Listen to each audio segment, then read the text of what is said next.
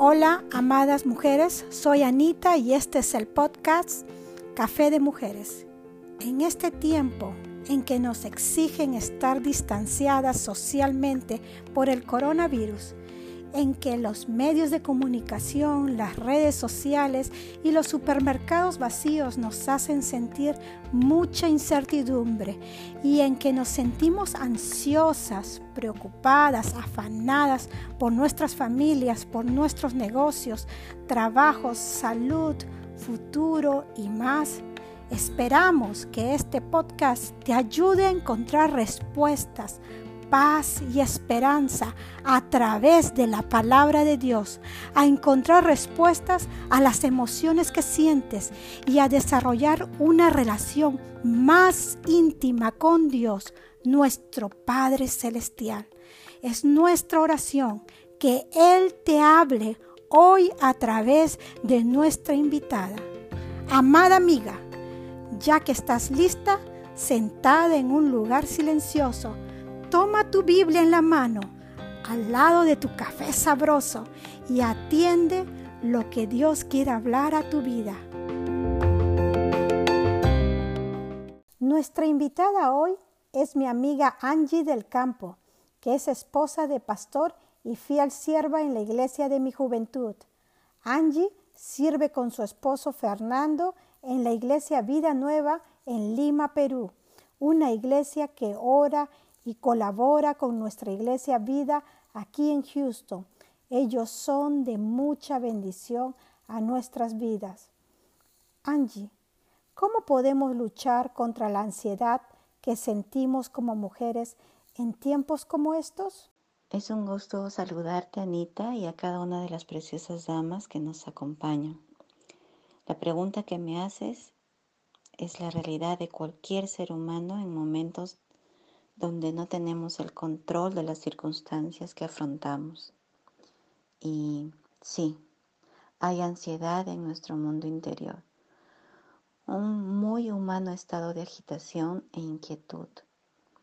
Estas son reacciones naturales ante las dificultades o situaciones en las que estamos en incertidumbre de lo que pasará mañana. El Salmo 42, 5 Dice, ¿por qué te abates, oh alma mía, y te turbas dentro de mí? Espera en Dios, porque aún he de alabarle, salvación mía y Dios mío. El escritor de este salmo también atravesó momentos de intensas pruebas. No menciona cuáles, pero nos muestra el punto de reflexión sobre su propia condición ansiosa llega un punto de mirarse a sí mismo y preguntarse, ¿en qué estoy pensando? ¿En quién he puesto mi confianza? ¿Dónde he puesto mi seguridad? Por eso dice, ¿por qué te abates, oh alma mía? Es interesante que la palabra abatimiento significa cuando alguien se derrumba y cae sin aliento. Esto es un estado de ansiedad. Ante esta condición tenemos dos opciones. Seguir cayendo cada vez más profundamente como si no tuviésemos Dios o ponernos en las manos de nuestro Señor y abandonarnos a su voluntad y cuidado. Luchar con razonamientos es inútil, la verdad. Esforzarnos para no decaer es una lucha muy agotadora y, tampoco duran mucho, nos agotan nada más. Es mejor dejar de pelear, dejar de luchar y someternos a la voluntad del Señor sin resistencia, para ver su poder actuando en nuestras vidas. Si contra algo debiéramos luchar, no es contra la ansiedad, que es algo natural en nuestras vidas, sino que debiéramos de luchar contra nuestra negativa de aceptar la voluntad de Dios para nuestras vidas. Cuando aceptamos la voluntad del Señor en nuestras vidas, tenemos gozo y paz. No habrá circunstancia alguna que nos pueda mover de la seguridad que hemos hallado en nuestra roca firme que es Cristo. y no habrá sombra de temor que nos pueda abatir, porque confiamos en la soberanía, en la sabiduría, en el poder y en la autoridad de un Dios todopoderoso que tiene cuidado de nosotros, porque así lo prometió. Y Él no miente. Dejemos de poner los ojos en las circunstancias para ser espectadores del poder de Dios. ¿Hay razón para abatirnos por las circunstancias que estamos viviendo hoy? ¿O tenemos más bien muchísimas más razones para alabar aún al Señor, salvación nuestra y Dios nuestro? les cuento, tengo 35 años de creyente y puedo decirte que jamás el Señor me ha abandonado en los momentos de mayor angustia, incertidumbre, peligro o hambre. Pero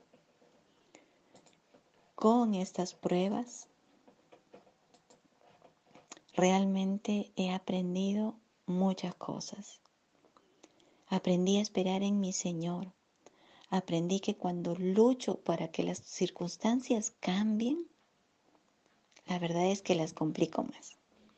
Pero cuando doblo mis rodillas y derramo mi corazón delante de Él y le cuento todos mis temores, mis frustraciones, mis desatinos, incluso mis pecados, porque les cuento que he tenido una historial de rebeldía, oh, si les contara. Esta es una confesión en público, lo siento. Pero he visto también la mano misericordiosa del Señor transformándome día a día. Es verdad, cada vez que me encuentro de rodillas ante mi Señor, derramando mi alma delante de Él, y finalmente después de luchar contra mí misma, diciéndole al Señor que no entiendo por lo que estoy pasando, estoy pasando esto o aquello, pero que me someto a lo que Él quiere hacer en mi vida, que deseo aprender la lección que me quiere enseñar con la prueba en la que me encuentro, aunque duela, la acepto, con tal de ser como Él quiere que yo sea. Es en ese momento que algo maravilloso pasa. El temor se va, mis dudas no están y puedo disfrutar de una paz que sobrepasa todo entendimiento y me siento protegida, segura bajo las alas del Omnipotente. Y saben, dejo de mirarme a mí para contemplar la hermosura de mi Dios. Y luego miro a la gente con compasión y misericordia, porque veo que no tienen al Señor en su corazón. Y cuando pasan adversidades, realmente no tienen de dónde sostenerse. Pero esto me da valor para hablarles de mi Señor y Salvador, de que hay esperanza para el perdón de pecados y tener una nueva vida en Cristo.